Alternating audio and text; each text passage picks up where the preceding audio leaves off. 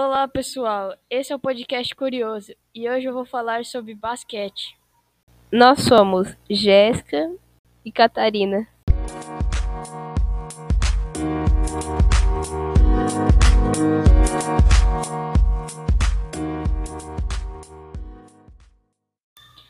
O jogo de basquete é realizado em uma quadra com dimensões de 28 metros de comprimento por 15 de largura.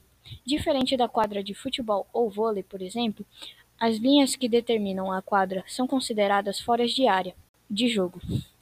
As cestas, as cestas são situadas no centro, perto da, perto da extremidade do, do fundo, no campo de defesa de cada uma das equipes, com altura de 3 metros e 5. No jogo de basquete, cada equipe é formada por cinco jogadores. Além dos cinco jogadores em jogo, cada equipe pode ter no máximo sete jogadores no banco de reserva.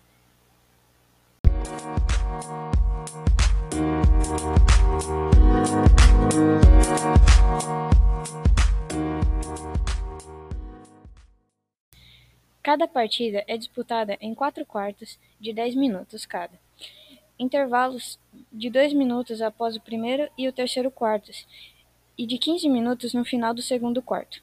Final da primeira metade do jogo.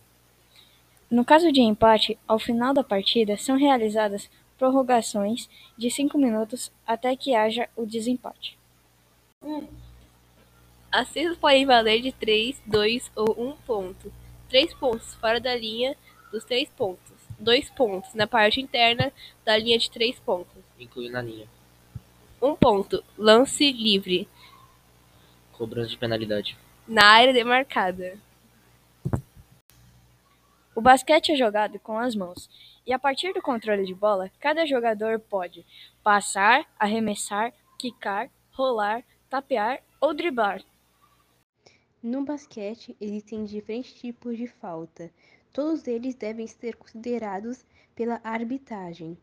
Os tipos de faltas são faltas pessoais, quando há um contato ilegal entre os atletas, faltas técnicas, quando são relativas ao comportamento do jogador, quando está, quando está atrapalhando o desenvolvimento da partida, se havia contato físico com o adversário, faltas antidesportivas ocorrem quando contato ocorre de forma alheia aos padrões do jogo, faltas desqualificantes quando há algum ato de violência prática por um atleta ou no caso de briga entre dois ou mais atletas.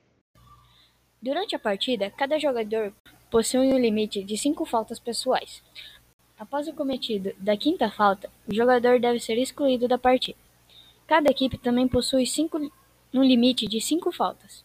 Faltas coletivas e de equipe por quarto de jogo.